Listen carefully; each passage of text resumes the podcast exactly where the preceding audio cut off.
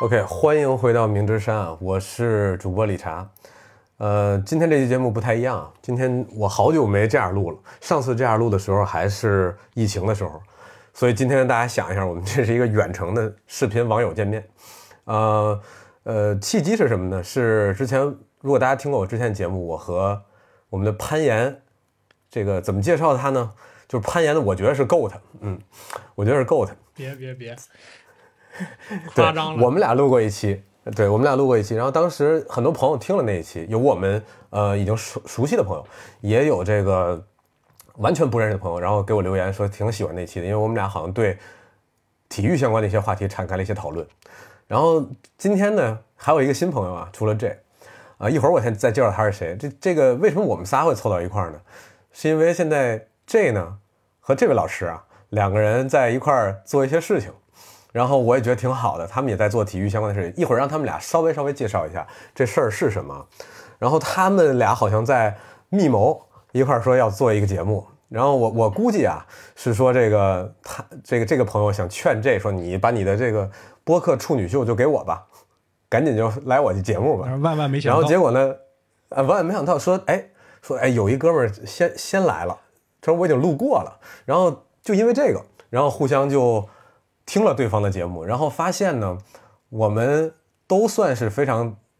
不能叫资深，但是非常的把自己的时间投入在这件事儿的这种资深啊，然后这样的一个体育的，在生活中把体育放得很重的这样一个一些体验体育的人，然后我们就说，哎。互相的节目好像有很多，虽虽然不太一样，但是有很多这个共通的点。然后为什么不大家在一块玩玩，交流一下呢？所以我们很开心，今天请到了，也是我第一次见我一个朋友大明。哎，大家好。对，然后我这我就不多介绍了，这你说两句吧，一会儿让大明好好介绍一下他自己，然后以及他的那个节目。可以可以，我是 J，然后呢，现在是一个毕业生，一个被 delay 了。on board 的一个职场打工人，还没有完全转变的职场打工人，然后还是一个你这样介绍，你这样介绍，一会儿人家就不听了。你这样介绍，一会儿人不听了。你先秀点那个那个国家啊，国家青年队教练啊，然后这个呃未来的某上海最好攀岩馆的主理人之一啊。可以吧？你这就走极端啊！就是谦，一会儿这么谦虚，一会儿就就这样了。对，刚才说什么？说你们那个馆准备叫叫啥来着？叫 Goat 啊。啊，这我这特想聊这话题，但是今天我们不聊这个啊。今天我们不聊这个。Goat 是什么呢？顾名思义，就是山羊啊。对对对。山羊是干什么？它是往上爬，所以非常符合他们这个运动的这个气质。所以大明呢，跟这个 J 两个人是要一块儿，可能要做这个攀岩馆。咱们把时间给大明，让他稍微说一下他自己的情况啊。因为明之山这边就是各种类型的朋友都有。然后今天三个体育人啊，三个臭直男凑在一块儿，肯定是一特别硬核的话题。然后咱们一会儿说说这话题是啥。先把时间给大明聊两句。好呀。然后那个各位明之山的听众朋友，大家好，我是大明。呃，我自己也有一档播客叫《回声海滩》，呃，一五年更新到现在，然后。在整个中文播客世界吧，属于这个脚踝踝部播客，对吧？人家说头部播客、腰部播客，我们属于这个踝部播客，就更新的时间特别久。然后，但可能就是整个的粉丝量各方面也不是特别多，但我觉得也不重要，因为我觉得就从我自己的理解来讲，播客特别中文播客这件事情本身还是非常互联网的，就是很开放，然后很。嗯，包容任何人都可以在上面发声，所以就当我听到这个李恰恰的这个节目的时候，其实包括我知从 J 这边知道他做这件事情，其实也只有半年多，让我回忆起吧，就是可能我自己在很很多年前刚刚开始做播客的时候，一些过去的一些很美好的一些回忆，所以就是当。我们知道有这样一个新的播客的时候，特别是这么关注体育话题的这个播客的时候，我很很愿意就是来明之山这个节目一起跟他录一期，呃，也算是怎么说呢？不能说是搭把手吧，我我过来蹭一下你的热度，对吧？我这边不热，兄弟，我这明知就是明知山有虎，不要去明知山，对吧？对，很多人跟我提这个这个我的这名字，他们都说是不是明知山有虎？就不去明知山啊？我说不是，我说我这个节目的那个主主旨宗旨是这个明知山有虎，我他妈还非得去明知山，就这个是我的那个那个初衷。我觉得好多事儿都是这样，尤其咱们喜欢竞技体育，这件事儿是很重要，你得较那个劲儿，有时候是然后你得得得跟自己去较那个劲儿，然后不管你是向上攀爬，你还是跟别人肌肉的碰撞，你还是一个自己，比如说高尔夫，自己和自己的这个心态的较量，不管怎么样，我觉得那都是一个明知山嘛。我在我的那个节目的介绍里写了，我说明知山不在外边，在你的心里，你能登上这个山，你才能不怕那个老虎，所以你必须得去见那个老虎。这个是我当时想做这个播客的一个一个初衷，所以我一直也没有去选择特别大明，你肯定懂，就是在中国做这个播客，你有很多投机的方式，对我可以去不能展开，不能展开，一展开就是一期不展开。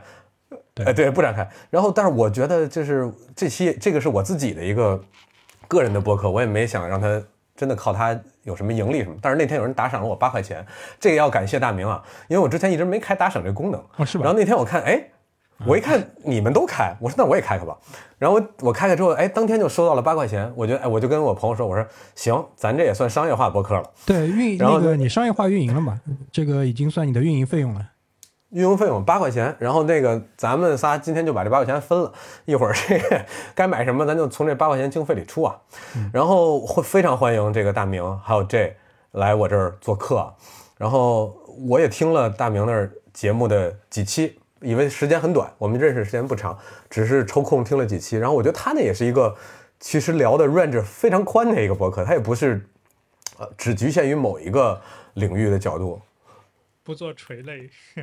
不做垂类，他想聊什么他就聊什么，所以我觉得这太好了，这不就是呃明之山的宗旨吗？我说那大家就串个台，然后互相去聊一下这个问题。然后那天我们仨就在这商量，说咱们这第一期？聊点啥？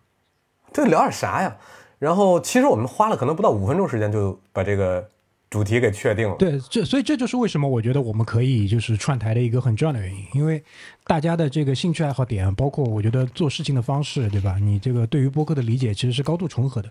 所以但凡你有一个怎么样的一个话题的话，我觉得我们互相之间都是可以互相支持的去录的。所以我觉得你可以跟大家说一说吧，就是说，呃，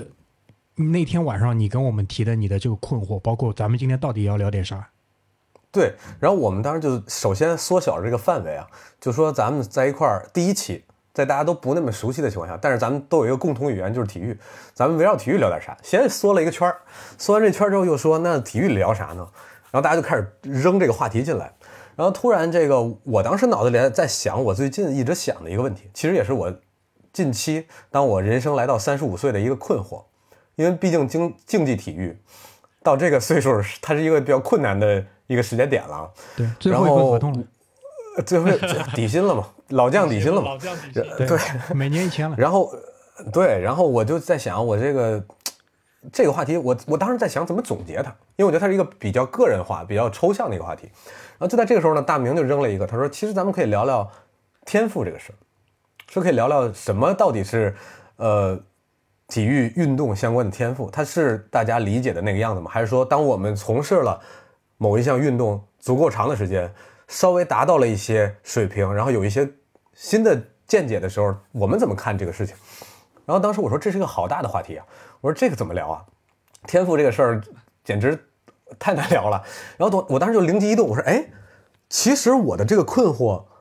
基本上就等于说和我对我自己天赋的评价有关系。就老子到底有没有天赋？对，和我对我未来的在体育上面的这个这个的事情，还有没有希望这件事儿有关系。我然后之前没嗯抛这个的原因，我以为是你之前已经聊过了，因为我感觉这是一个感觉，只要聊过体育，可能动不动的就会碰到的一个话题。没有，我之前没敢聊这个，因为我当时觉得，呃，第一，我不觉得我是一个体育天赋特别高的人，我觉得我客观的说，我有一些，我肯定是比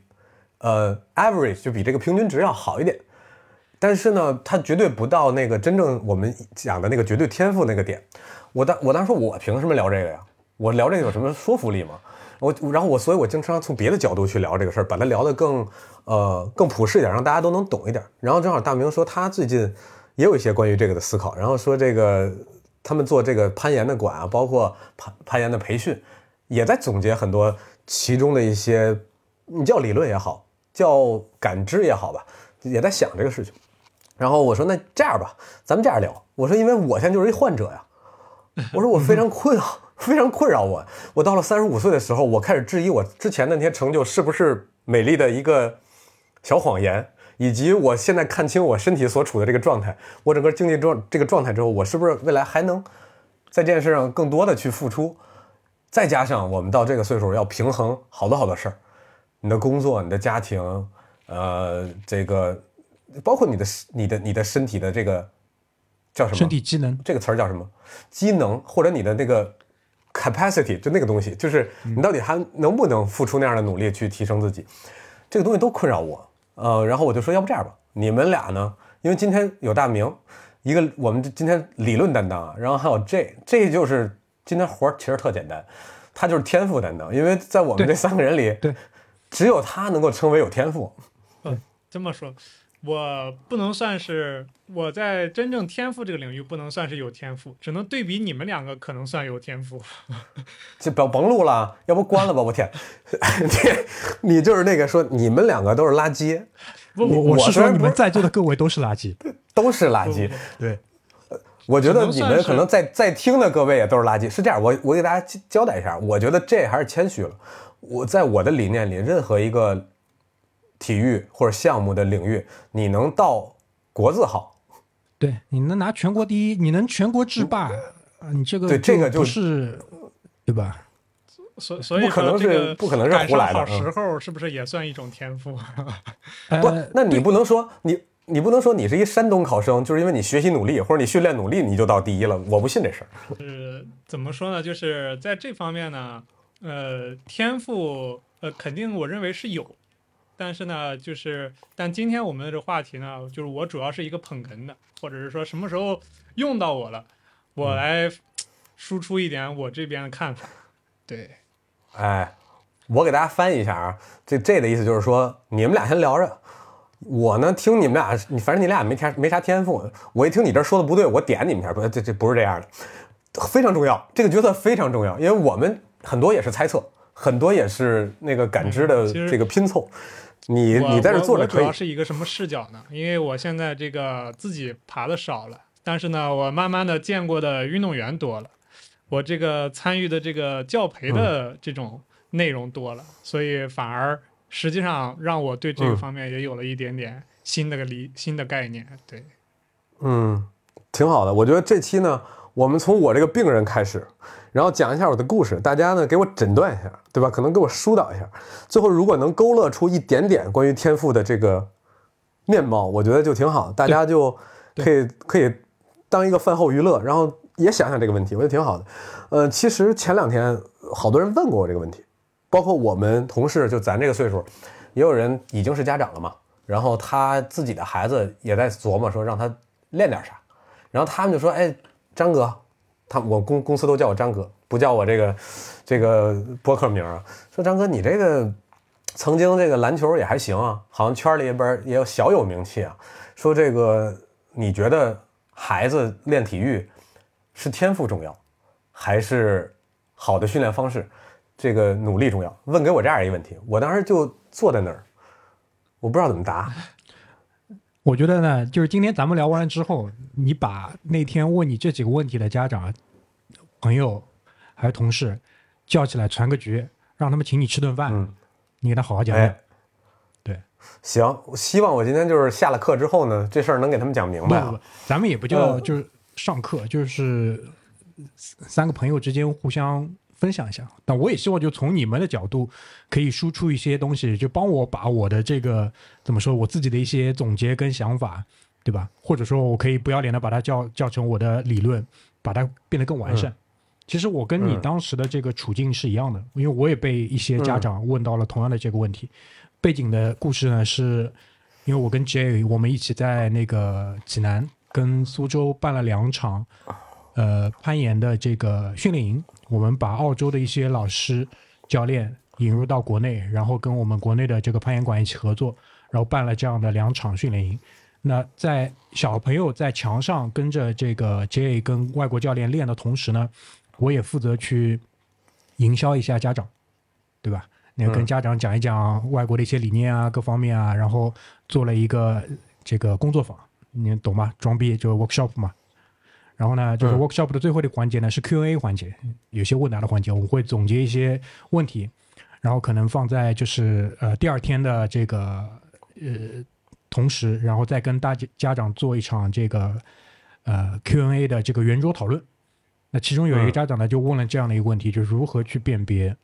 天赋。所以一下子就是把我过去，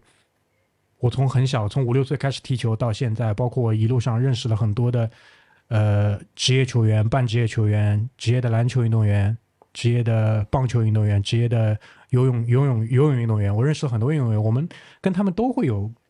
类似关于天赋的讨论。包括我认识了 J 之后，我跟他也有一个很简短的关于天赋的这样的一个讨论，就是把所有的这些跟这些人的讨论，包括我自己在参与某一项运动、长期参与某一项运动理解的时候，就我慢慢总结出了一些东西。所以我今天就。很感谢，就是李查查，就是我们有这样的机会，就是可以让我在中文播客的世界里面，把我这套这个这个这个不带上台面的这个理论跟大家分享一下，好吧？所以呢，我那我先就对，你先说，你先说，你先说。就我我我觉得我们就可以慢慢去把这个东西展开一下，好吧？嗯，然后首先第一呢，就是李查查跟大家描述的这个他的境况，我可以把它理解成就是。他在自己的这个运动高峰已经，他自己以为他的运动高峰已经逐渐过去了，然后慢慢在走到下坡路的某一个进程当中，甚至可能以他上次跟我们描述的这个这个境地来讲，有可能甚至是就是在怎么说呢，就是运动的这个谷底了吧，对吧？我不知道，我不知道你自己是怎么看待这个问题？你觉得你自己是在你自己篮球生涯的谷底了吗？是这样的，呃，我我我是篮球是我的主项，就是我确实也练过球，然后我也打过高中的校队，然后我后来在这个大学的，在国内大学时候也去打院队，然后呢，因为我们那个学校没有篮球特招，我也没有打过 CUBA 的比赛，但我和 CUBA 的队员在暑期一起训过练，我觉得我可以打，然后呢，教练对我的评价也 OK。我当时只是有一个感觉，就是哦，他们的身体比我好，就我觉得就他们比我跑得快，他们比我劲儿。但是好像我能跟他们竞争，我能理解教练想让我干什么，因为我是个后卫球员。然后我我能知道教练想让我做什么，我能把那个机会找到，我能执行他那个东西。所以当那个是应该是二零一零年左右，二零一零年是我整个第一次迎来自信的高峰，就是我被 CUBA 甲组教练表扬说这小孩不错。然后那个是我第一次高峰啊，然后后来我出国了，我又去美国了嘛。在美国的时候，呃，一开始是很难的，因为到那儿你你面对的所有的这个挑战是完全是在另外一个级别。呃，之前你在中国的校园里，你觉得只有几个人是你的对手，然后现在你到了这个学校里，发现有一撮子，就一一股子这样的人。有一盆，对，有一盆，然后那就是那谷底，你知道吗？然后当时，而且你会面临，你在美国会面临很多，就是当像像姚明当时讲过那个话题，就是他首先不信任你，你是一个亚洲人，他首先不信任你，你要从最底层来证明你能打，然后慢慢我证明这个事儿了。虽然我跟校队的人无法在一个级别上竞争，但是我在校队以外，不管是这个俱乐部级别的，还是这个这个学生间的这个比赛，啊是。说说白了，这说有一号，就是说人知道你，人见你面会跟你打招呼。你们如果打 pick up 打这个五对五，你会被选上，你不会说就是到最后人不带你玩，你你会进入一个队，你可以打上。然后那是我第二次这个对自己的这个自信的高峰。然后第三次高峰呢，是来自这个大概是一六年，我记得很清楚，那时候我刚经历过一次伤病。我是在一五年的年初冬天的时候，因为没有热身，呃，把腰给扭了。然后我腰扭了之后，缓了大概三个多月。三个多月之后，我发现我的变化是我的核心直接废掉，就是养腰伤。这个这你你你可以懂我说的这个意思，就是当你的腰完全静养三个月之后，你就好像没回来的时候你。你好，你没有它了，你没有腰了。但是呢，我经过了一一段时间的恢复，我觉得我用别的方式弥补了这个，但仍然到今天为止，我的核心都是不再是我的强项了。以前我的核心是我的强项，到今天它也没有恢复到最好的状态。嗯，然后一六年我去帮别人打一个企业的比赛，就是这个这个相当于公司的那种比赛。然后那个比赛打到后来呢，它是一个它是一个七天的七天还是九天的，反正那么样一个 tournament，一个这种这个锦标赛吧。然后我们是相对来说比较弱的一个队，然后强的队呢，冠军的那支队里边是有前 CBA 球员，有 NBL 假币的球员，有 CUBA 退役球员，有这样的一支球队的，呃，这这个组成的这样一个球队。还有亚军的那个队呢，是一个纯野球班底，就是这个很强的一个海南、广东那边，我也不知道是哪儿的，应该是海南的那样的一个非常熟练的一个野球班底。然后我们跟他们打，最后我们进的是三四名。然后在三四名的时候，我们憾负三分输了。然后，但是我那场比赛输了之后，那个 CBA 的那个，就是那个 NBL 的那个那个球员过来跟我说，打得不错，可惜了。然后那个是我就是第三次这个迎来这个自信高峰，自那以后就是一个下坡路，自那以后就是一个下坡路。所以呢，呃，我我就有时时常我我在这个。天平的两端摇摆，对你要说，我一直觉得自己在觉得自己没天赋吗？我觉得不有。当我自恋的时候，我觉得哥们儿曾经也不是哥们儿曾经也有三次证明了自己啊。对，而而且这三个证明不是说那个在公园里我接波五波不下，不是这个，对吧？然后我觉得我至少证明了自己。然后后来一六年之后，由于工作的问题，由于经常出差，然后做很多的案头工作呀。包括你要你的饮食也不对，你喝酒啊什么这些东西，我再也回不到那个那个竞争竞竞技状态了。所以我经常就跟那个叫什么躁郁症似的，bipolar。一会儿我觉得我曾经有点能力啊，然后有时候觉得哎那些东西是不是就是巧了，就只是那天状态好赶上了。毕竟我没有长时间维持在那样一个水平，然后所以我经常会在这这这个几个点来徘徊。然后到了今年。三十五岁，我觉得这个东西是非常非常明显的、不可逆的一个，就是有点要认命了。对你，你就是你应该就是我前面说的，你就到达了这个谷底了。就哎，我问你们个问题啊，你们有没有在那个网上看到过一个东西叫那个达克效应？大概是什么意思呢？就是说，呃，横轴是那个时间，纵轴是你的这个呃期待、期望 （expectation），或者说你的这个。呃，心态。然后呢，从你接触这个运动最开始的时候，肯定是在一个高峰嘛，因为你不知者无畏嘛，你觉得自己特别厉害。然后就是也也有很多人有这种新手福利，对吧？上来就是特别屌。然后这个曲线就慢慢慢慢会往下走，就来到这个绝望的谷底。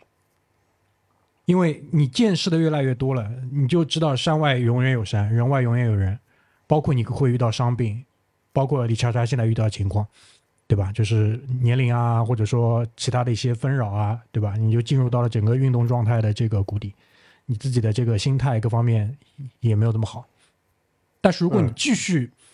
把这项运动进行下去，然后把所有的事情都做对，我所谓的把所有的事情都做对，就是朝着这个呃科学的方法，朝着这项运动的客观规律。对吧？比如说篮球，你该练的都要练，基本要练，你投篮要练，你饮食要控制，你心肺肯定也要练，体能也要练，就把所有这些东西都照顾好之后，你慢慢的会从绝望的谷底走上一个所谓的叫开悟之坡，然后最终呢，你就达到了就是有希望的这样的一个平平原。这个这个是讲就是人的认知的，其实，在运动的领域同样也有类似的这样的一个。曲线的过程。我们这次这个澳洲教练过来的话，其中有一个教练叫 John，然后他呃做攀岩教练可能时间没有这么久，十年以内吧。但他在做攀岩教练之前，他是滑水板，对吧？嗯，那个叫那个 World Skiboard，他是 World Skiboard 的这个世锦赛冠军、世界杯冠军，巴拉巴拉各种名人堂，甚至是名人堂成员。他把这个。运动员的心态放到了给家长分享的这个 PPT 当中的一页，其实跟我们之前看到的这些所谓的达克效应的这个东西，其实是有一个很强的一个共性在的。所以，其实对于李叉叉来讲，你现在其实就是处于人生的又一个绝望谷底而已。如果你继续打下去，前提是你继续打下去，那后续的故事才有可能会发生。只只不过就是说，你在这个绝望的谷底待多久，取决于你多久才能恢复到这个所谓的我们的正常的这个符合这项运动客观规律的这个行程当中。哎，我觉得你说这个特别有意思啊，就是我觉得这就就我这这也是那个我那个朋友问我他孩子的那个天赋问题时候，我在想的一个问题。对，就是你你要判断他有没有天赋，你想干嘛？对你你明白我什么意思吗？就是你问我这个问题，你出于什么来问我？你说，就像刚才大明说的，好，你想在这个这项运动里达到一定的成就，那对不起，你就需要 focus，对吧？你就需要把像你说的把事情做对，然后而且你要保证你的量，而且它的那个频率要要达到，对吧？你的孩子是要往这儿发展吗？所以我在回答他之前，我特别想问他这个问题。对，因为我自己就是这样，就是这样一个例子。如果你是要培养一个职业运动员，比如今天上期我们我我这个节目聊了，我说这个现在中国男篮的问题，然后大家就说啊，你这个运动没有足够普及啊，你要让更多人参与进来啊，你要怎么怎么样？我说好，你现在到底是要解决拔尖运动员的问题，还是一个普通的你的孩子一个个体？你判断他要不要他参与这个项目，对吧？他是不是你还给他报那个编程、数学，然后乱乱七八糟一一堆东西？那这个东西你要怎么取舍呢？我因为我就是一个反例，我说我爱好特别多，我也知道，我我大概我也知道，我想成为一个更好的篮球运动员，或者说我要从那个谷底爬出来，我到底要做什么？然后我一算，我靠，没那个时间，就就直接就是一个非常现实的问题，我没那时间。然后而且我也特别怕去面对真正做那个事情，因为我现在我我感觉啊，我不知道我说的对不对，有一个心理层面的原因，就是我曾经的某一些成就。成为了我现在的一个枷锁，一个一个小禁锢，就是我觉得那个时候哎挺厉害，挺辉煌的，然后我现在还有一个借口，就是我没有时间去做你们刚才说那些事情。如果我做了，效果不怎么样，我他妈就真绝望了，就真没天赋了。就是你知道吗？他有一个，在我这儿有一个很很很很很很很吊诡的一个一个东西在这儿，就是我如果去了。我的最后的这个保护锁，就相当于那个吊绳，最后吊着我那个，我就等于把它解开了。就咱得试一下，试了如果管用，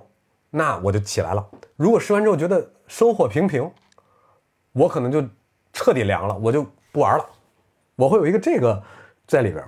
就我刚才为什么会问这个问题？其实你已经帮我把它就是转接的特别好了。其实这个还是一个，呃。怎么说呢？就是带有一定的功利色彩的一个选择的问题。嗯，绝大多数中国家长确实会有这样的一个疑惑，因为他选择孩子进行一项运动的时候，除了希望强身健体以外，多少还是会有一些，呃，对于升学的辅助啊，对吧？我们自有国情在嘛，对吧？这个事情我也一直在讲，我们会，我我也很理解他他们这样的一些心态。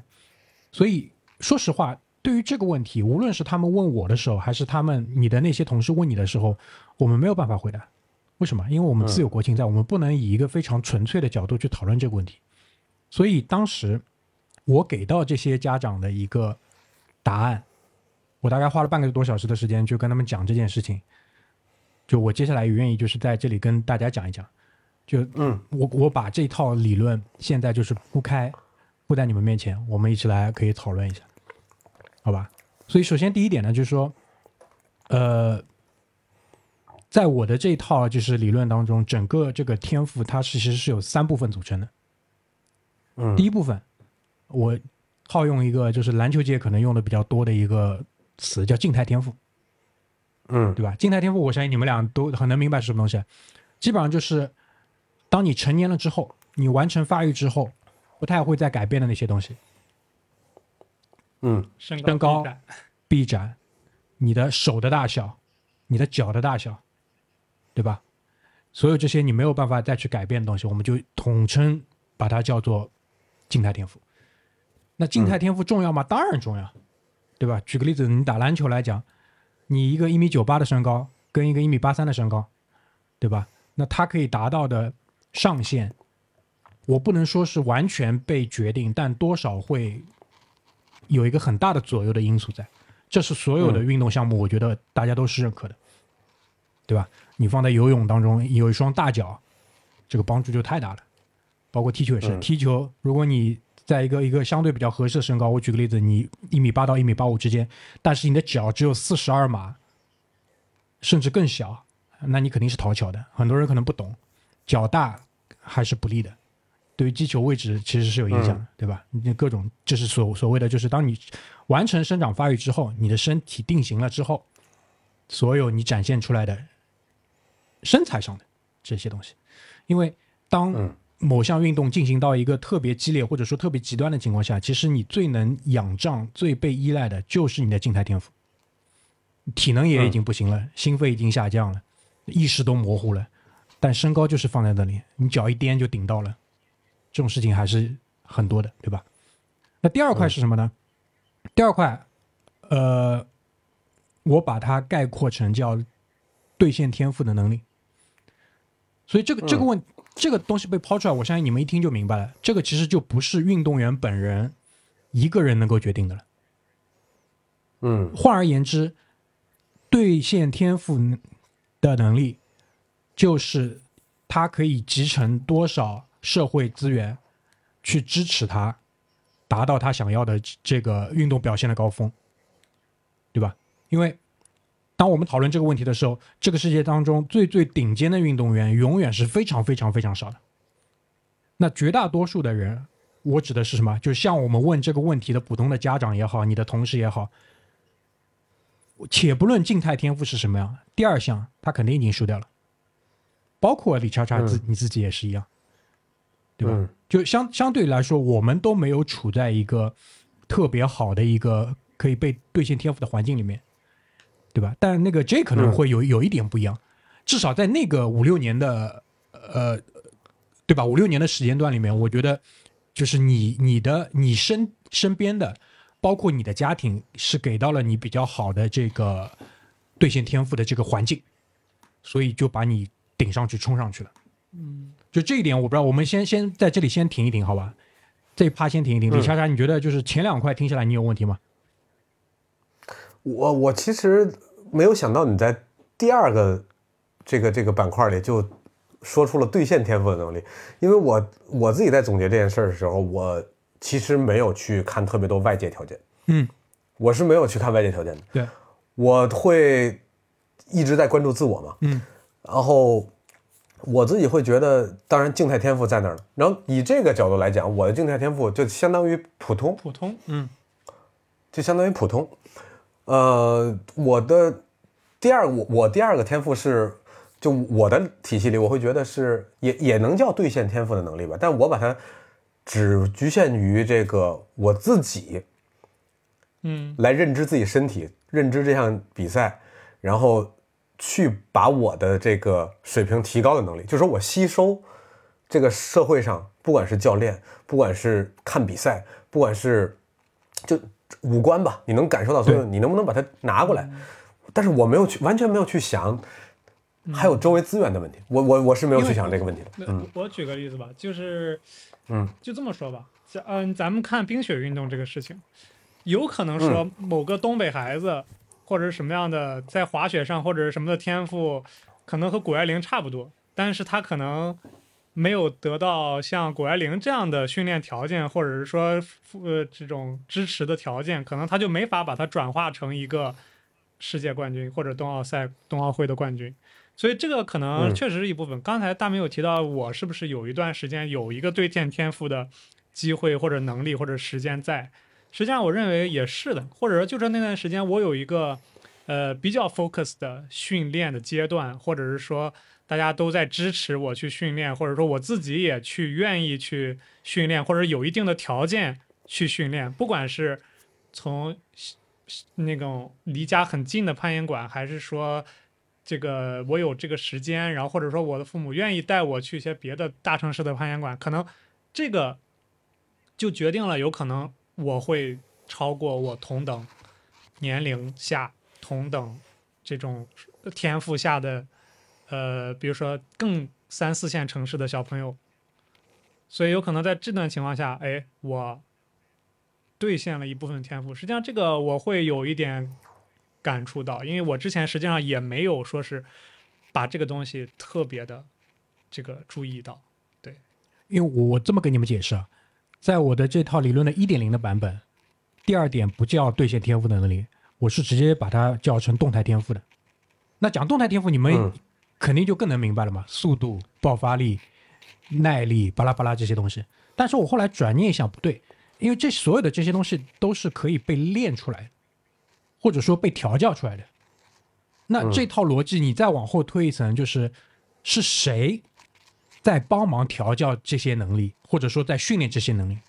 其实说到底是一个兑现天赋的这个能力。嗯，那我我估计我大概知道理查的意思，就是理查的意思就是针对于这些动态天赋，可能真正要有什么叫有天赋的人，就是他很容易被调教成，就是嗯比如说他会比，呃，他本身的动态天赋的底子就很好，就是说他这个基因里带来的那个东西就那其实又回到静态天赋了，是不是？呃，也不一定，就是动态有一定的基因天赋。就比如说他的爆发力本来就很强，实际上这不是他的对静态天赋，但是他的动他的爆发力很容易被对，开发出来。对，那我们就把这个静态天赋的这个范围啊，再扩的大一点，因为 DNA 里的东西嘛，对吧？携带嗯 DNA，、你快肌跟慢肌慢肌的比例，对吧？这个其实就是生下来就是的，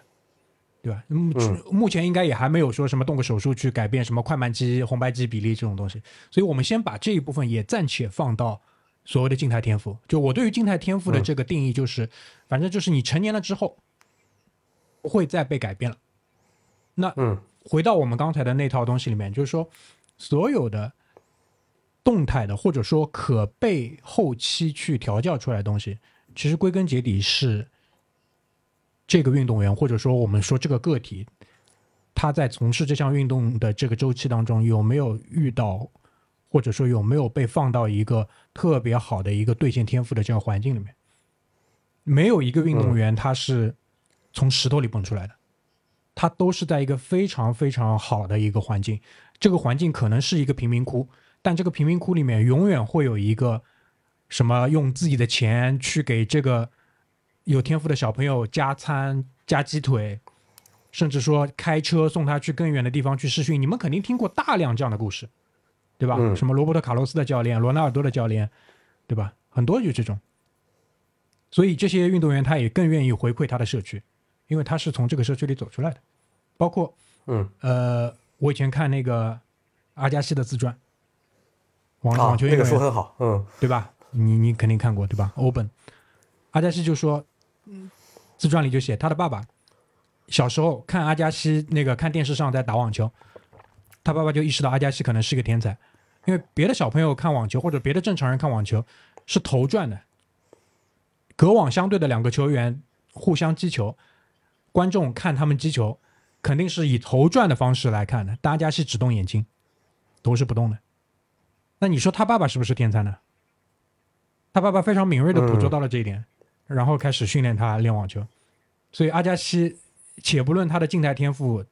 到底是怎么样的，但至少他有这样的一个爸爸，他的对线天赋的这个能力就比其他人要强很多很多很多，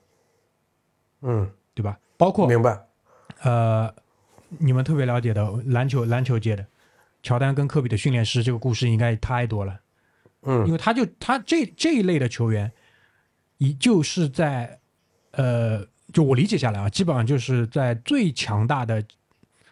天赋兑换机器当中所产生的球员，包括那个梅西跟 C 罗，道理是一模一样的，对吧？整个拉玛西亚就把所有东西都给梅西了，对吧嗯所以他们才能达到这样的高度。但是，我这套理论就是真正想要表达的天赋，或者说我们真正要来讨论的天赋，其实都不是第一跟第二，因为光讲跟第一跟第二其实没有任何意义的。对于所有的普通人来讲，就对于我或者李查查来讲，其实没有意义，讲这些东西没有意义，大家都明白。所以就是我特别想跟那天在那个 workshop 当中，我特别想跟那些家长讨论，包括我今天特别想跟你们讨论的这个话题，就是到底什么是真正的天赋，真正的天赋。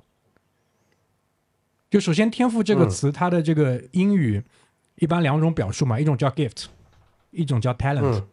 对吧？嗯当然我更喜欢用 gift 这个词，因为 gift 这个词有它另外一个意思叫礼物，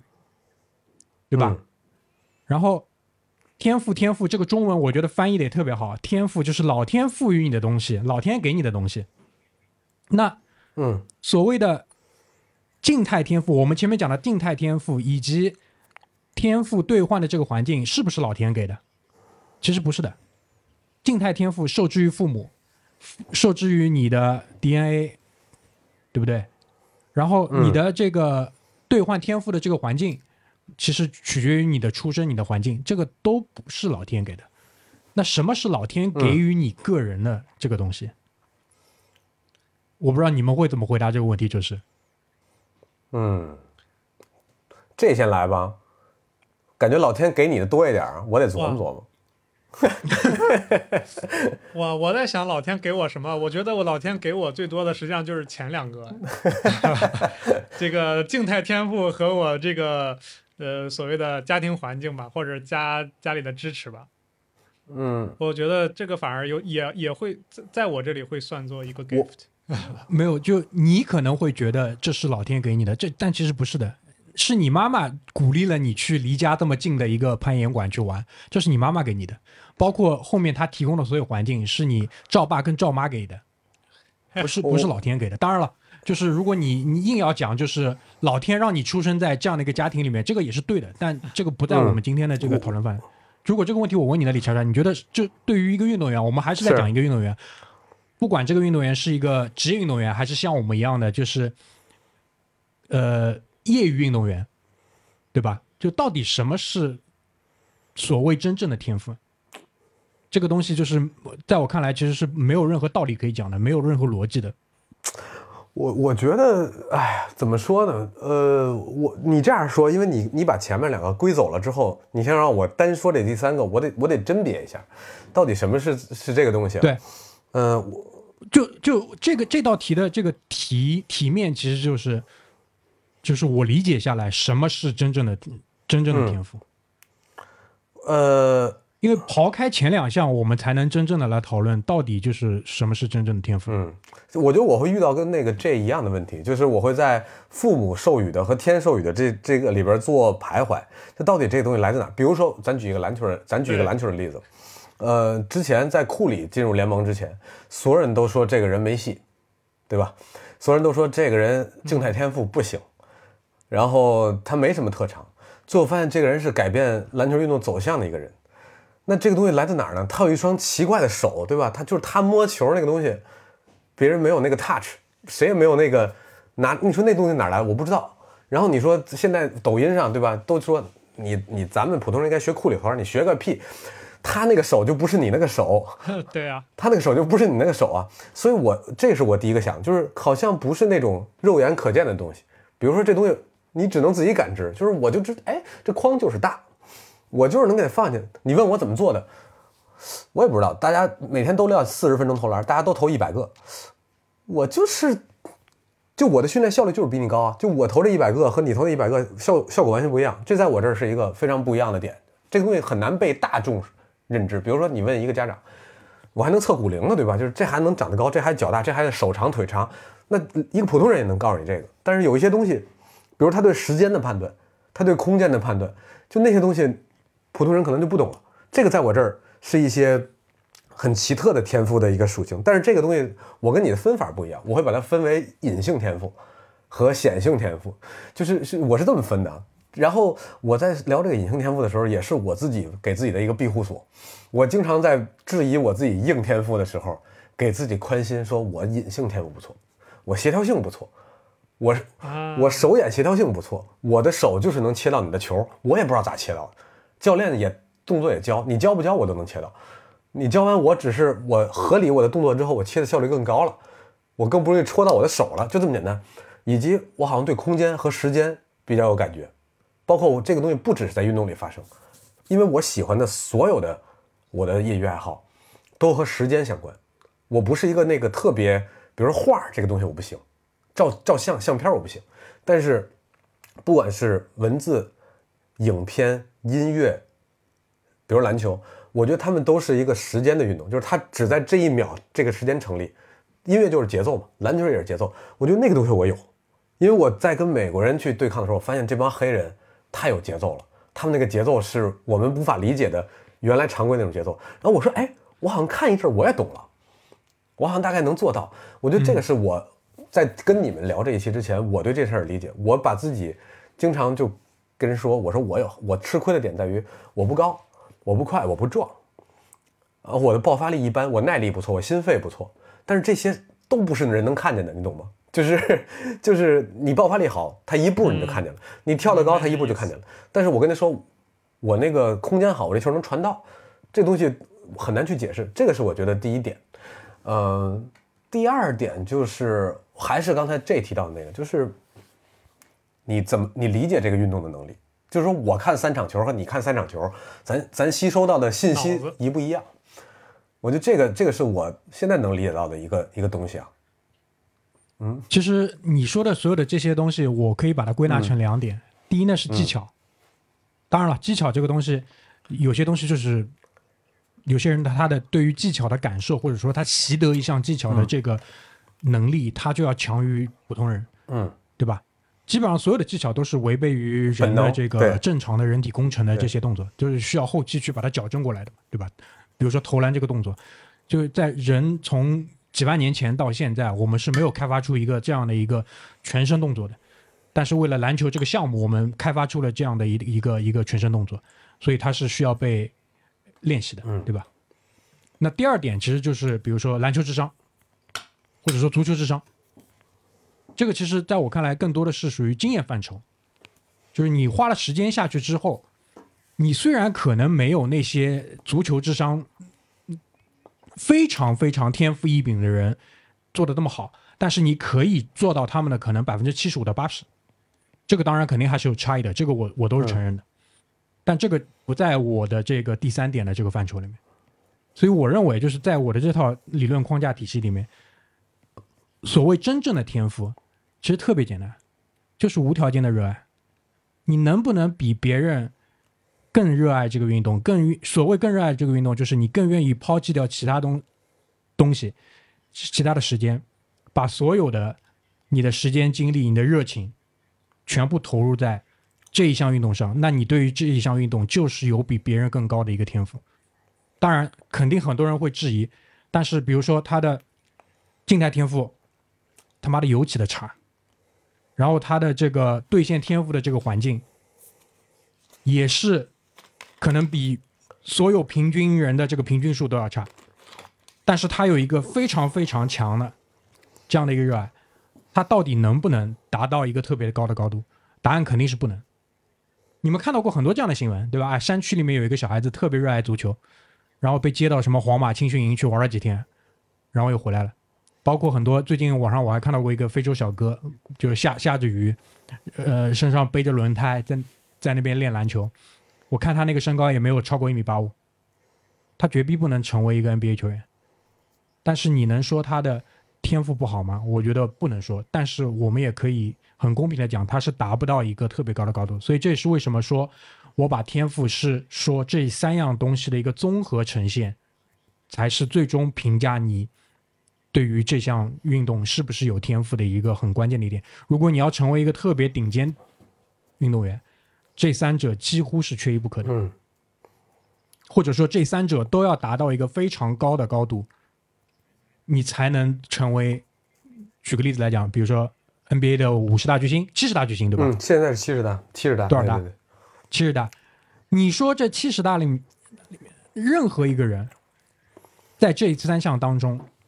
应该都是三项都占了，那他们这七十个人的维度里面，甚至是我可以把这七十个人扩扩大到两百个，应该也没问题，对吧？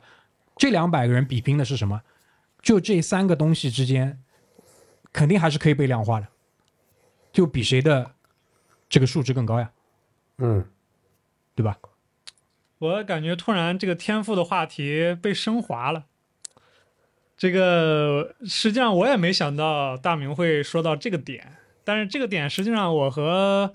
嗯张哥之前有讨论过。实际上就是我们看他们在比如说你去练篮球或者做任何一个东西的时候，他不会认为他的那个训练是枯燥的，就是他会认为那个东西是他享受的，他能愿意被去虐，他能够愿意去承受他的那个所谓的兑现天赋的过程，或者是怎么样的那个东西。这个东西好像一下子有点触动到我。我不知道你们有没有看过一些，比如说关于那个谁啊，C 罗、嗯 C 罗的这个采访嗯之类的。他不是在，比如说他成名了之后，他才是一个训练狂魔的。嗯他他在十几岁的时候，未成年的时候，在里斯本竞技的时候，他就是晚上翻墙出去要进健身房去训练的那个小孩。嗯所以这个东西，你说是不是老天给的？嗯，我觉得我觉得这就变成一个更复杂的问题了。这个问题就是变成一个更复杂的，因为因为是我觉得在咱们的文化里边，天赋和呃，我们不能说天赋和这个热爱是是敌对的，但是天赋和我们刚才说的热爱的表象，就他热爱所带来的表象是对抗，呃，是对冲的。因为在我们很多家长或者是说这个社会上，我们把天赋和努力这事儿放在对立面了。你们能明白我说的意思吗？就是就是，呃很多时候是这样的。我明白，呃，我为什么能付出那种努努力？如果那个努力对我来说巨痛苦，我恐怕坚持不了十年，对吧？如果那个努力像刚才 J 说的，我就是拍球我就高兴，我就是抓那个岩壁我就开心，我不觉得那个东西痛苦，在别人眼里，哇，这这个你练真苦。但是 C 罗忍不住，我就是翻墙，我我想踢那个球。那这个东西在别人看来，哎呀，他很努力。那在我们现在的这个讨论里边，很多人把它具象为就是，那这个东西算努力，这个东西不要算天赋。天赋是什么？天赋是艾弗森那种，就是科比如果那个非常热爱这项运动，那艾弗森就是反面，因为科比凌晨四点起床，他要去练，他要去加练，他输了之后他要再再投二百个篮。艾弗森我不练，我晚上去夜店，然后第二天抽完大麻，我我走了，上场四十五分，就大家会把它最后归到这儿，就说。你看那个人加入了很多的努力在里边，这个人玩着，那这个叫天赋。我觉得这个是一个非常非常就是容易被搞混的问题，不正确会被搞混的一个问题。这是一个非常不正确的认知。你们怎么看这个？你们怎么看？大家说啊，你要是提提天赋，就别跟我谈努力。你们怎么看这个？这个东西它好像确实也存在，就比如说现在 NBA 里边最牛逼的约基奇，人家的热爱是赛马，人家就感觉这个来打篮球就是上个班儿的。然后，但是他体现出来了，他也非常非常强的天赋，或者是怎么样，就是说他感觉我不用怎么努力，我不用怎么使劲儿，好像我就可以在 NBA 大杀四方，然后我的主业还是赛马。对，然后会有一个这种状态，他们会认为这就是天赋或者什么样，但可能我更会觉得这应该像是你们就是不是说我们就是说大家接受到的一个东西，实际上他的背后也不一定就代表着他可能就没有去练球、或者怎么样的，只能说他的。只是说一些重心可能不往这边放，他依旧可以做得很好。这件事情会大家归位为归位为天赋吧，这种感觉实际上会就像你刚才说的那个，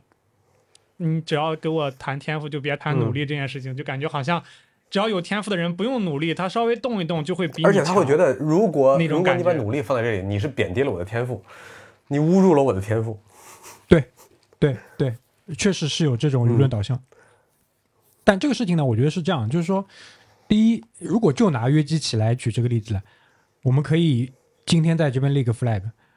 若干年之后，五年、十年之后，我们再回头来看约基奇，他在整个这项运动当中的这个定位会被摆在哪里，基本上是可以被判断的。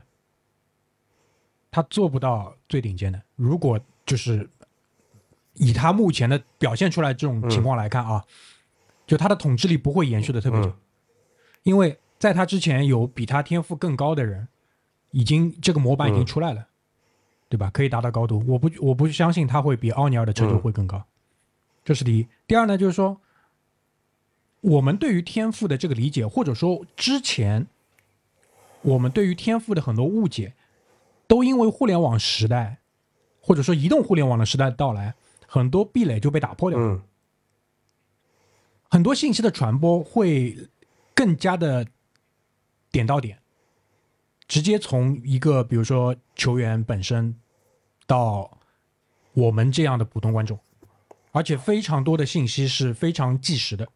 以以往我们要看一个球员的表述，或者说某一个教练的表述，我觉得比较系统的，或者说信息量比较大的一些资源是他的自传，嗯或者说有条件的，有些人他可能会有一些纪录片。但现在不一样，现在每一场比赛之后，甚至球员自己他都会披露很多的这些细节出来。那所有的这些细节，所有的这些东西，其实就可以帮助我们去窥探说，一个职业球员他现在到底是怎么去面对他的这个训练，怎么去面对他的这个生活。那对于我们去了解一个天赋，或者说对于我们去了解兑现天赋这件事情来讲，其实是有很大帮助的。嗯就是我举个例子来讲，就是呃，一个球员，包括你们，我相信你们也会看到很多一个 NBA 球员的一天，就这种训练量，然后你可以看一下他一年三百六十五天里面，他是需要有多少天是在这种训练量下去进行的。其实他的休赛期，他的训练量应该理论上是要远远大于他在这个赛季中的这个训练量，他会练得更苦，对吧？所以你就知道，这才是兑现天赋的过程，看上去的样子。嗯，所以这是很不一样的，对，也是帮助我们，就是说，那当然就是说，同样的，就是就像前面杰讲的，呃，我们看到了约基奇立马回家乡去赛马了，或者怎么样的，就就是现在的这个移动互联网的这个时代，也会给我们带来更多这样的一些信息。但好处是什么？好处就是说信息量足够大，就样本足够大，我们可以在里面做足够的这个筛选。嗯其实我可以，所以这是我我对于这个事情的理解。其实我可以补充一个细节，就是，呃，约约老师让我们看到的那一面呢，不一定是全部的那一面，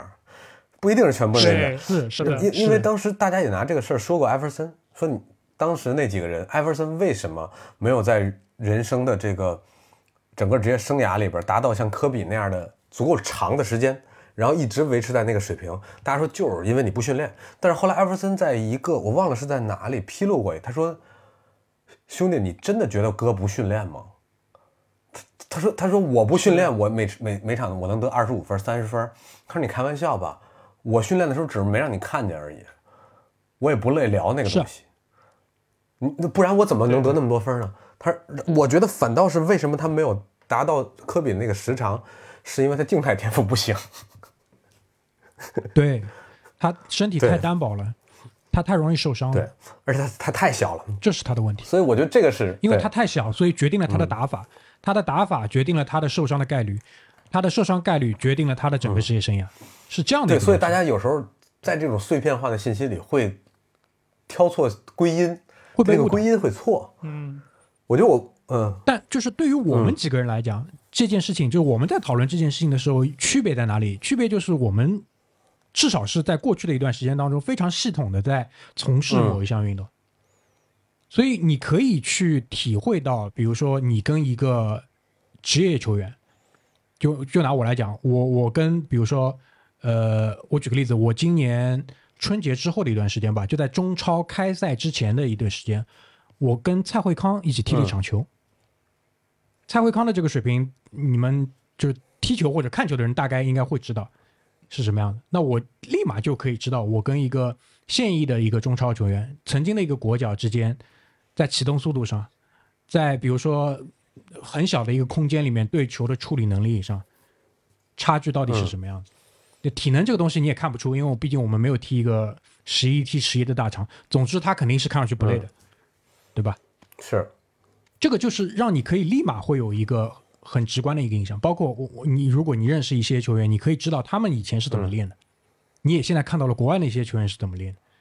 你立马就可以知道说，哦，原来天赋是这么回事情，或者说所谓的这个呃兑现天赋的环境是什么样，对吧？所以再如果再回到就是我们来讲，就是什么是真正天赋，也就是我所谓的这个无条件的热爱这个当中，就是你们可以想象一下，我们现在把呃无条件的天赋，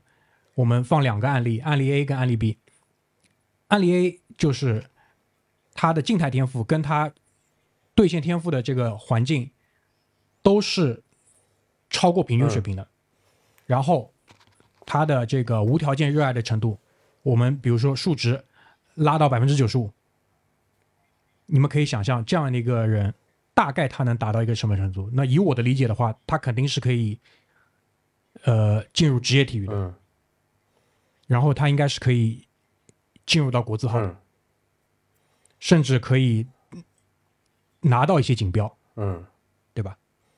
那同样的，如果说一个人他的这个热爱程度拉到九十五，其他两样的东西可能低于平均水平一点点，你们觉得在当今的这个社会环境里面，他可以做到什么样的程度？所以这个才是我觉得就是我们要，或者说我在面对这些家长的时候去聊这个话题的时候的一个很大的一个点，就是如果说你前两样东西是低于平均水平的，我的判断就大概率你成成为不了职业球员了，或者说职业运动员，因为前两样在我的这一套理论当中，就是你必须是要在平均水平以上，再配合你有很高的这个热爱度，那你可以进入职业这个门槛。但职业这个门槛你能做到什么程度，那另说，嗯。对吧？但如果你前两项都达不到这个平均水平的话，那你大概率是进不了职业体育的。但是如果你真的热爱程度又是拉到百分之九十五那么高，百分之九十五是什么意思？就是说你几乎超越了所有人。那我觉得你可以在这个项目当中，比如说成为一个教练，或者次一点，你成为一个助教，再次一点，你成为一个从业者，从业者、装备管理员，对吧？甚至是我我见过很多人，因为我之前在品牌公司服务嘛，耐克、阿迪，包括其他的运动品牌，有大量的这种人，大量的这种人，但他一辈子没有离开这项项目，我觉得这也是极其幸运，嗯极其幸福跟极其幸运的。所以我觉得这才是回归到就是你们上一期聊的那个节目当中的一个话题，就从事一项运动，或者说我们在讨论，就是说你对于这项运动到底有天赋还是没天赋的时候，作为一个第三方的一个人，或者说作为一个家长来讲，我们到底应该去怎么引导身边的人去看待所谓的天赋，或者说看待从事这项运动？因为从我自己的过往的经验来讲，虽然我没有成为过任何一个一个一一个项目的职业运动员，我甚至都没有摸到过这个坎，但是我确实是一直是在从事，而且我呃打过大量的比赛，因为这点我觉得那个李莎莎你肯定有很强的一个认知的，就是平时自己玩儿跟比赛还是两回事情。你从事任何一样运动，你一定要打比赛，有正规的裁判，有观众，给你带来的整个的肾上腺素的水平的提升，你的整个的体感那是完全不一样。我对吧？但是就是就从事这个运动，对于我的性格的一个塑造，对于我跟人的相处，包括对于我整个的这个对于身体、对于饮食、对于健康态度的看法，都是我从事的运动带给我的。这个就是最好的礼物，我觉得这才是最重要的。嗯，你这个扣题了，你这个直接把重新带回到礼物这两个字儿了，但这两个字儿对啊，就带回来了。呃，这就是最好的礼物。对，所以我觉得我们试图在这一个小时的时间里啊，去勾画这个、这个这个天赋的模样，但我们肯定不可能把它画的特别完整啊，就尽量把它勾画出来，然后大家可以自己感受一下，因为大家也不一定非得在体育领域去感受这个事儿，你们自己热爱的事儿，你们在做的事情，其实我觉得这道理差不多。我觉得都可以套用这东西都可以套用。呃，包括那些为自己孩子担心的家长啊，就是包括朋友们问过我的，说我这孩子到底练不练这个？还是回那句话，你想让他干嘛？我觉得以大明刚才的观点来讲，这件事儿，如果你在他的第三个标准里，就是他归为真正的天赋的那个标准里，你的数值特别高，你不妨试一试。如果你不以他能不能吃这碗饭为出发点，对吧？你他能不能让你更变成一个更好的人？绝对能，他一定能让你这个人感知能力，甚至他举一反三去别的行业、去别的领域做事儿，或者说，就像他说的，我留在体育行业继续做相关的工作，他一定有他的别人不可替代的优势在这儿。我觉得这个是可能我们到今天还在从事体育相关的工作，我们想传递的一些东西，就是如果你就是瞄着那十二个人。那二十二个人，就说你不踢到那儿，你不打到那儿，你就你就别干。我觉得那也不是我们今天在做这事儿的原因。对，啊、嗯，对，我觉得就是说，这个是一个动态的一个过程。我举个例子啊，就拿那个我跟 J 我们现在在看的这个项目来讲，一大批小朋友当中，我举个例子，比如说整个的攀岩俱乐部里面有五十个小孩、六十个小孩，你家长你自己进去看呀，你的小孩在这六十个人里面里面是不是那个最爱爬的？是不是那个从墙上掉下来之后什么东西不管拍拍屁股继续往上爬的？一条线过不了之后，非常执着的继续去磕的那个小孩，如果他是这六十个人当中的前百分之十，甚至是前百分之五的时候，那你可以下一个初步的判断，哦，他的这个真正热爱这个值是高于平均值的。同样的，然后你到你所在的这个区嘛，你到朝阳区去看一看，你朝阳区的这些孩子里面，你是不是最热爱的那个？如果还是，你支持他继续走下去，对吧？然后自己也掂量一下自己，对吧？第二项天赋就是兑现天赋的这个环境，家里几套房，家里北京几套房，对吧？能不能供孩子去玩成一个世界冠军？这个东西其实是掂量得出的。嗯你问随便一个教练，大致问一问，他可以给到你一个区间的，嗯对吧？静态天赋这个东西，每个项目世界冠军的模板太容易查了，你网上百度一查就知道，身高、体重、三围全部都出来了，这是看得到的，对吧？然后当他比如说六岁，在国内嘛，一般是十二岁，对吧？嗯，所有项目基本上都一样，包括足球青训也是，十二岁，就是初中进初中的这个环节，到底是进体校还是进正常初中？这个时候基本上就是已经见分晓了。如果你真是这块料，你放心，体校、市体校、区体校是任何的这种什么少体校，早已经登门拜访了。嗯对吧？甚至更小的年龄，你就已经会拿到某某某区或者某某某市的体校的赞助费，对吧？一年几万、十万都有，对吧？甚至我因为我也认识一些搞足球青训的，对吧？已经开始有身价了。嗯这个时候其实已经可以下判断了。这个时候可能对于足球领域的家长来讲，你就要想了，是不是要送出国体？嗯篮球我不知道啊，篮球我不知道是怎么样一个情况，但足球肯定是要需要考虑这个事情了。我觉得都需要考虑啊，我觉我觉得都需要考虑因为什么呢？那个篮球，因为我现在知道也是送出去打高中联赛，去打去打高中，去打那个大学的都有。还有一个特别典型的，我觉得大家呃好好多时候家长说，哎，中国体育现在也不行，到底怎么办呢？我觉得大家可以观察一个项目，就是网球。我觉得这个网球这个项目啊，就把刚才大明儿还有我们讨论这个东西给淋漓尽致的体现了，因为它离离体制远。吴一丙、张之臻、尚俊成，对吧？男子不又打出一批人来了吗？姑娘那就更不然后这用讲了。些孩子是怎么回事呢？第一，静态天赋可能吴亦丙稍差，但是这几个人都不差。啊，对，阿阿丙说丙稍差，然后这几个人都不差。然后你你们说的那个第二个，你看看这几个人的家庭，是吧？啊，那拉到底，对吧？你拉到顶了。然后这个东西就是我们排，因为我们不说那集体项目，比如在美国，你家里不行，但是我有社区，我有学校，我有那个，我们我们我们先不聊这个，我们今天不是我们的话题我们就聊，不管这个这个资源从哪儿来，他有，对吧？他有了。第三个就是这帮孩子，我觉得是爱打的，他他是爱打的。太重要了。然后他们这帮人打出来没打出来？打出来了。黄种人行吗？我觉得可以啊，当然可以啊当然行。我觉得所以那个网上有好多那种就是黄种人不这个对抗性运动不行，这个什么东西？我觉得首先这这些网球的运动员已经在这个刚才那三项里边实践之后，虽然很遗憾需要父母付出的很多啊，还没有更好的体质。对，对你说到黄种人，我不知道你们关不关注这个健美。我没有，我不太关注，嗯，略有我不太关注。略有，刚刚结束的今年的这个奥赛周末，就有中国选手，对吧？金世成去打了古典，嗯，包括以前就是中国最早的第一张那个 FBB Pro 的那个卡吴龙打健体的。过了二零二零年，真的不要再讲中国黄种人什么天赋，呃，身体天赋不行，没有的事儿。就所有的东西，它都是在一个一个水平线上的。你可以说具体的某某某不如某某某，但你不能用人种去做这样的划分。我觉得这个是非常怎么说呢，落后的一种观念。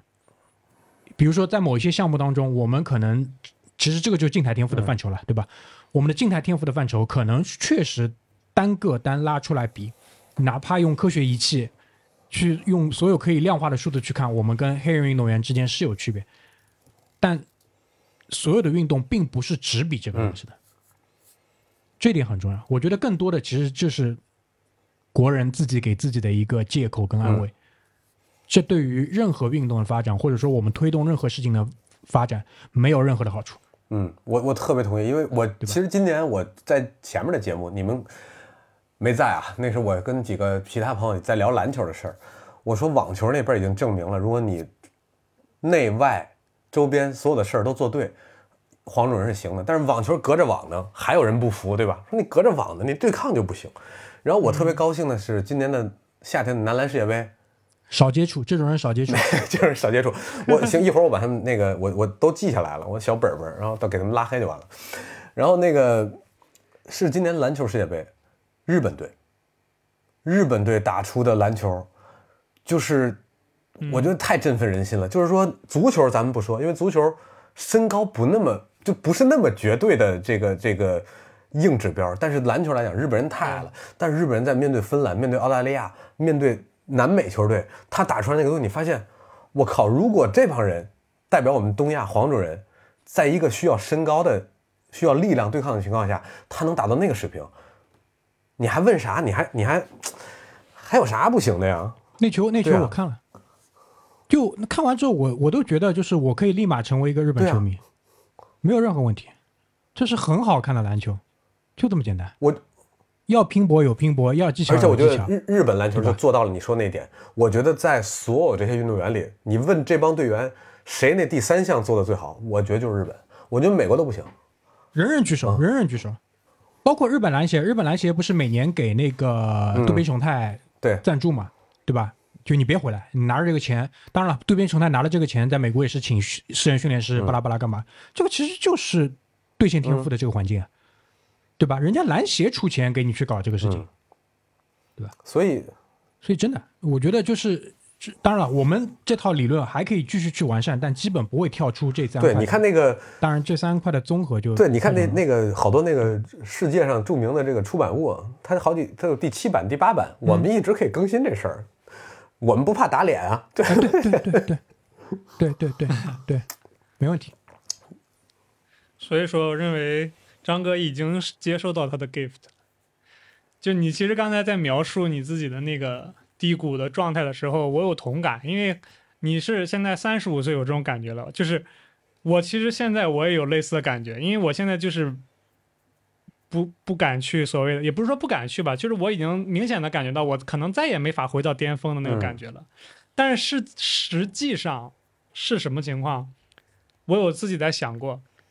我可能是没法再可能哎拿到什么全国冠军那种成绩了，但是我现在真的比那个时候弱吗？实际上，我会很清楚的知道我现在的能力肯定是比那个时候强的，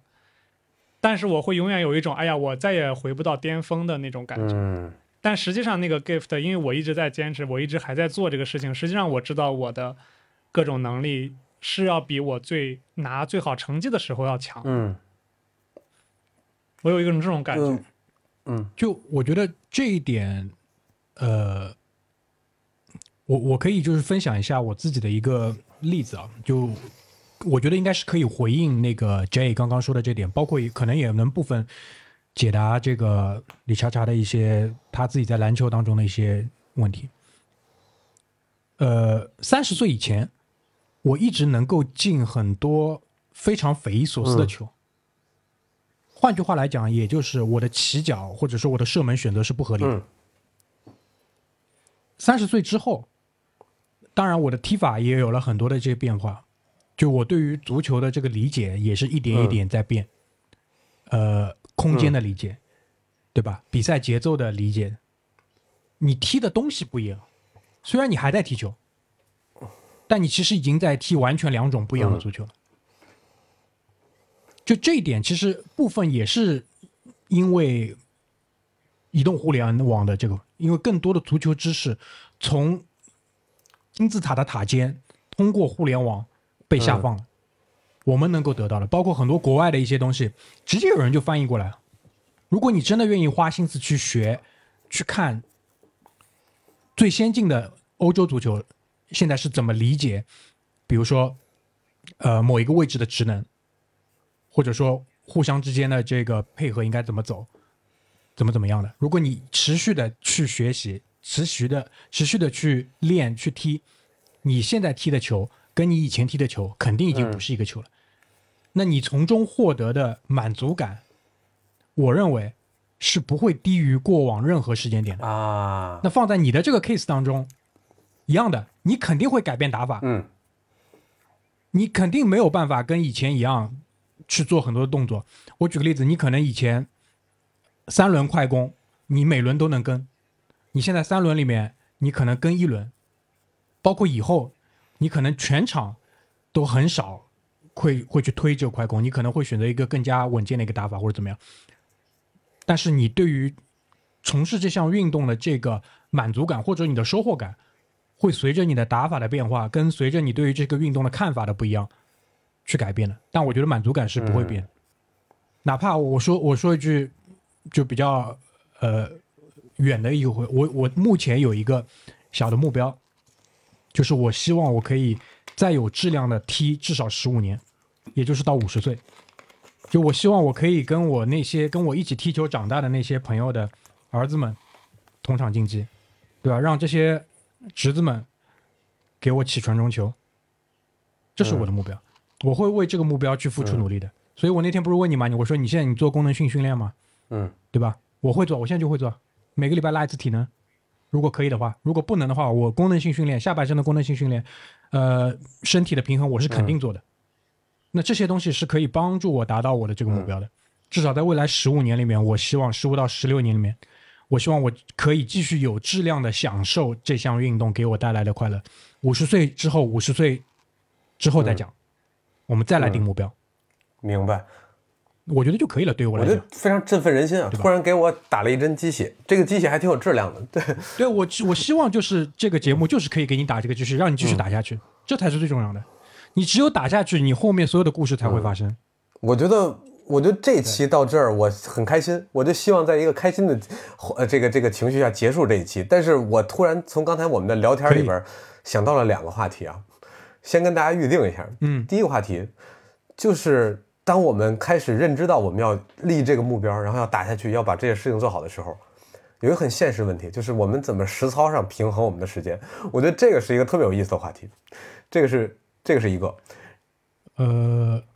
对，呃我嗯我插一句啊，其实我觉得从我过往的职业经历吧，对吧？因为你我不知道你可能是坐班的，对吧？因为我们以前呃都不坐班，时间更加零碎。其实我会发现到最后难的不是时间管理，是精力的管理。对啊，因为我我按照所有的我的这个既定时间规划去做这件事情了，但是我发现做的质量是达不到我的要求的，其实是精力管理的问题。没对关，系，这是第。一个话题。然后这我觉得是完全一个独立的话题，我觉得我们就可以再找机会去聊。今天很开心啊，就至少给我打了一针鸡血，让我可以去再从事这个，就是用另外一个心态去从事这个运动。因为我最大的最大的困扰其实来自心理，不是来自对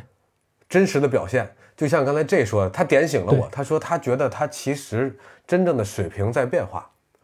呃，但是他只是觉得成就上他再也抓抓不到那个成就，那个东西是真的吗？就是说他是不是衡量你你真正水平的那个东西？嗯，所以，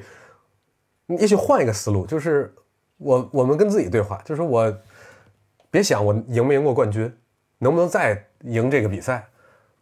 我到底体验不体验这个乐趣？我到底对篮球或者说对我从从事的这不管任何一项运动，攀岩也好，什么也好，足球也好，